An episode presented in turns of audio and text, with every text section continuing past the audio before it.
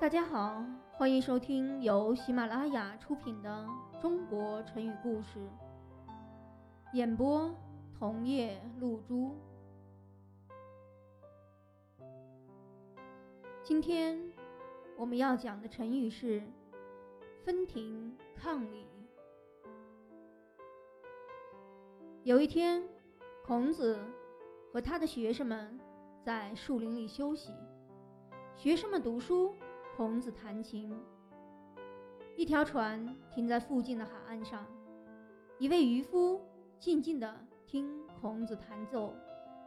孔子弹完了，渔夫招手叫来了孔子的学生子贡和子路，问了孔子的情况，又说了几句意义深刻的话，转身就走了。子贡把渔夫的话告诉了孔子。孔子追上渔夫，表示要虚心求教。于是渔夫就和孔子畅谈起人生的道理来。孔子谦卑地对渔夫说：“我愿意做您的学生，得到您的教诲。”渔夫没有答应他，独自划船走了。这时，颜渊把车子拉了过来。子路请孔子上车，可是孔子仍然呆呆地望着渔夫远去的方向，直到水波平静下来，听不见桨声了，才登上了车子。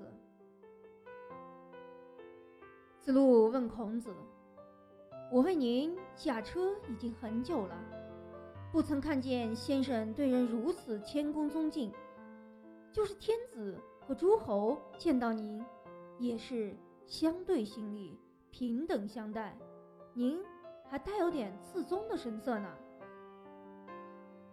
子贡的子路的原文是：“犹得为夷久矣，未尝见夫子与人如此其威也。万乘之王，千乘之君，见夫子未尝不分庭抗礼。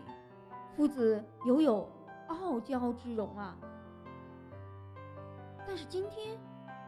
那个渔夫漫不经心地站着，而您却弯腰弓背，先施礼后说话，是不是太过分了呢？孔子便向他说明了如此谦卑的原因。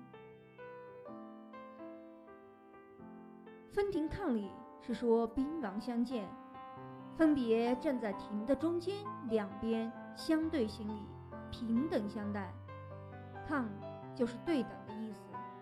现在写作分庭抗礼，用来比喻平起平坐，或表示相互对立。